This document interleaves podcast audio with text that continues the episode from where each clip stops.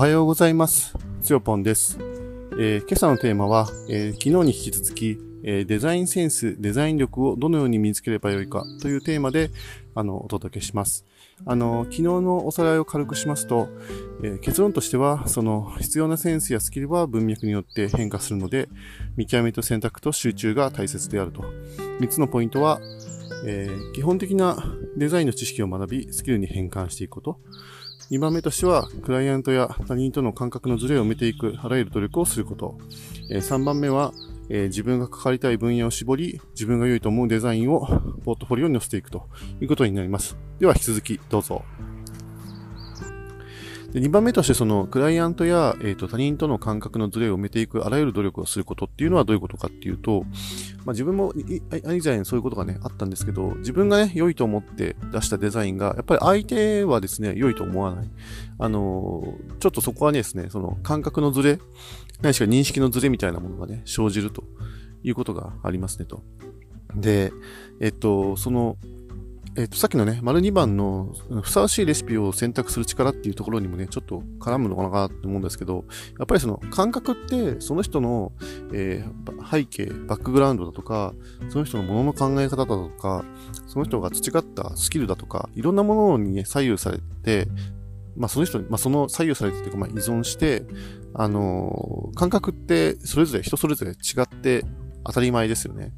それがですね、その、あるそのデザインをしようっていうですね、えっ、ー、と、目標に向かっているときに、あの、感覚のズレによって、まあ、認識の相違が出たり、ちょっと違うんじゃないかっていうね、その違和感になったりするんですよね。で、えっ、ー、と、それはね、結局、その感覚がずれてるっていうのは当たり前っていうことで、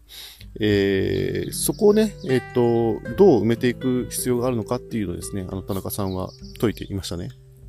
まあ、例えばか簡単に言うと、あの男女のね、性別のズレとか、あの、まあ、性別がずれるというか、その、なんだろう、男女って全然もう感覚違うじゃないですかっていう話がありますよね。例えば、化粧品の話でね、おっしゃってましたけど、化粧品のデザインをするときって、男がいつもね、その全く化粧品をね、使っていない男性が化粧品の広告をね、あのデザインとかしたとしてもですね、それは、あの、必ずしもその女性に訴えるようなね、女性の、あのー、行動にね、あの、刺さるようなですね、心に刺さるようなデザインにはならないということで、あのー、やっぱそこは、あのー、女性にね、まず見てもらったりとか、まあ、もっと言うと、女性のデザイナーに、あの、依頼した方が効率がいい、みたいなね、そういうお話もされていましたね。あとはその、世代のズレ。あの、例えば20代と50代で全然、あの、感覚のズレありますよね。あの、ジェネレーションギャップ的な。それから、その、まあ、国とかね、文化のズレっていうのもありますよね。やっぱ日本人と、例えばアメリカ人じゃ感覚のズレかなりあると思うし、やっぱりその育ってきた環境とか文化によって全然、あの、感覚って異なるので、まあ、そこでズレがね、大きく生じるものだという認識に立った上で、で、そも結局その、ま、求めているね、デザインが、えー、違うとですね、それってまあ結局失注につながったり、あるいはその、まあ、いいね、デザインにならなかったりするわけですね。自分がいいと思ってても、相手がいいと思わない。まあ、そこをですね、結局埋めなきゃいけないと思うんですけど、まあ、それをどうするかっていうとですね、まあ、田中さんがおっしゃってたのが、その、ま、ヒアリングによって、えー、他人との感覚のズレを調整する、ま、技術が必要であるということをおっしゃっていましたね。まあ、それは、だから、そのヒアリングっていうのは一つの方法ですよね。でさっきもちょっと言いましたけど、例えば、その感覚の似ている人を、に、あの、デザインを、例えば外注するなり、あの、発注するなりするっていうのも一つの方法であるというふうにもおっしゃってましたね。まあ、だから効率の良い方法を取っていくっていうのも一つの方法。高さんもう一つおっしゃってたのが面白いのが、えっと、そのクライアントとできるだけ同じ環境に身を置いて、しばらくあの、その空気を吸って、えっと、同じようなね、仕事をやって、同じような考え方を身につけていくみたいなね、まあそういうこともおっしゃってましたね。まあそれはちょっと時間がかかるけど、クライアントがどういう思いで、その例えば商品をね、売ろうとしてるのかとか、まあ、それの広告をどうやって打ちたいのかっていうことですね、しっかりあの、えー、認識していくために、その、ある一定の期間ですね、そのクライアントと、あの、同じ時間、場所を共有していくみたいなね、まあ、そういう努力もいるんじゃないのっていうような話をね、されていましたね。なるほどなと思いました。はい。で、ポイントの3番目にちょっと行きたいんですけど、えっと、まあ、自分が関わりたい分野を絞って、え、ー、と、自分が良いと思うデザインをポートフォリオに載せていくというのも必要だよというね、ことをおっしゃってましたけど、えー、これがですね、えっと、今のですね、えっと、えー、田中さんがおっしゃってた3つのポイントの中の、えっ、と、同じ、さっきのね、感覚のズレのところと、えっ、と、ちょっとね、被ってくるんですけれども、えー、そのふさわしいレシピをね、選択する力というところに、あの、紐づいていますね。で、結局そこの、えー、文、と、なんだっけ、感覚のズレを埋められない場合っていうのはね、当然あるので、えー、さらにそれを、えっ、ー、と、より良いものにしていくためにはどうするか。あるいはその、まあ、駆け出しのね、デザイナーがうまくそのデザインを、えー、世に出していくにはどうするかっていう観点でもその話をおっしゃってて、それはその自分がその良いと思うデザインっていうのを、あの、いいって言ってくれる人に仕事をもらうっていうね、そういう戦略だっっておっしゃってましたね。まあ確かになと思ったので、ちょっとそれをね、挙げています。で、それをどうするか、それをね、実際に具体的に例えばどうするかっていうと、自分が良いと思うデザインを、まあ、ポートフォリオに載せていくっていうことになりますよね。もちろん自分で作ったデザインを、これは自分がすごく良いものだということでデザインしましたと言って、まあ、ポートフォリオ内に載せてて、SNS とかで発信していくとか、えー、ブログで、あの、書いてみるとか、そういうことを、まあ、やっていくと、あ、そのデザインがいいなと思う人から、まあ、オファーがかかるかもしれないよね、と。まあ、そういう、あの、活動をね、していくといいんじゃないのっていうことをね、おっしゃってましたね。もうちょっとその、自分がね、関わりたい分野を絞るっていうのは、例えば、化粧品なら化粧品だけに特化したデザインになる。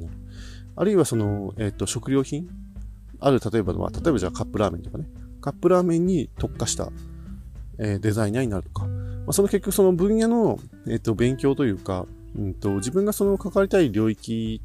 を絞って、まずはそこに特化したあのデザインを勉強していく方が、あの、その分野に強いあのデザイナーになれますよねというお話ですね。だから、その、ありとあらゆるその分野にまたがって、あの、知識をね、その分野のその業界の知識とか、えー、ドメインのまあ知識ですよね。まあ、それを吸収しながらデザインをしていくっていうのは結構大変だよねと。勉強量もすごい多いし、大変だよねと。でもそれを、あの、まず絞っていくことで、あの、特に駆け出しのデザイナーに関しては、あの、勉強量が減って、一つのことにフォーカスできるので、勉強もしやすいし、効率がいいんじゃないかっていうようなお話をね、されていましたね。なるほどってちょっと思いましたね。まあ確かに今自分は、私、私自身は、まあどんなデザイナーになりたいのかって別にそんなビジョンがあるわけじゃないので、うん、まあそれはなんかね、おいおいなんか考えていこうかなって思うんですけど、まあ例えばコーヒーが好きだから、コーヒーに関わるデザインだったら自分に任せてくれっていうね、コーヒーに特化したデザイナーになるっていうのはですね、ある意味面白いんじゃないかなっていう気はしますよね。うん。まあそういうことですね。はい。それから、まあ、一応、ちょっとこれ打足になっちゃうのかもしれませんけど、その田中さんが言ってた3つのポイントのね、3番目なんですけど、その新しいレシピそのものをね、作り出す力。まあ、これが、あの、センスって言われるものにね、ちょっと直結してますよという話があって、まあ、これを聞いた感想という意味では、感想ではですね、あの、結局その長い年月を経て培われるセンスの部分になるので、まあ、最初からこれを目指そうとしない方がいいんじゃないっていうことがね、田中さんの結論でもあり、まあ、それも自分も聞いて、それも確かにその通りだなとね、思った次第ですね。まあ、10年、20年ってデザインをね、やれば培われる技術、センス、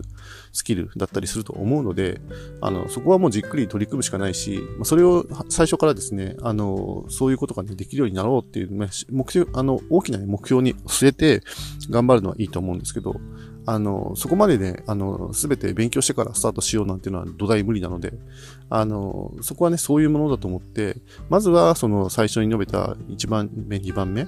あの、なんだっけ、その、ただ、まずレシピ通りに作る力っていうのと、それからふさわしいレシピを選択する力っていうところにフォーカスして、でそれを自分なりに、じゃあこういう勉強の仕方をね、すればいいんじゃないかっていうところを、あの、しっかりね、まとめた上で、その自分の、あの、マイルストーンに従って、まあ、勉強していくということが重要なんじゃないかなと思った次第ですね。はい。ちょっとね、あの、途中で割り込みも入って、だいぶ長くなってしまったので、以上にしたいと思います。それではまた。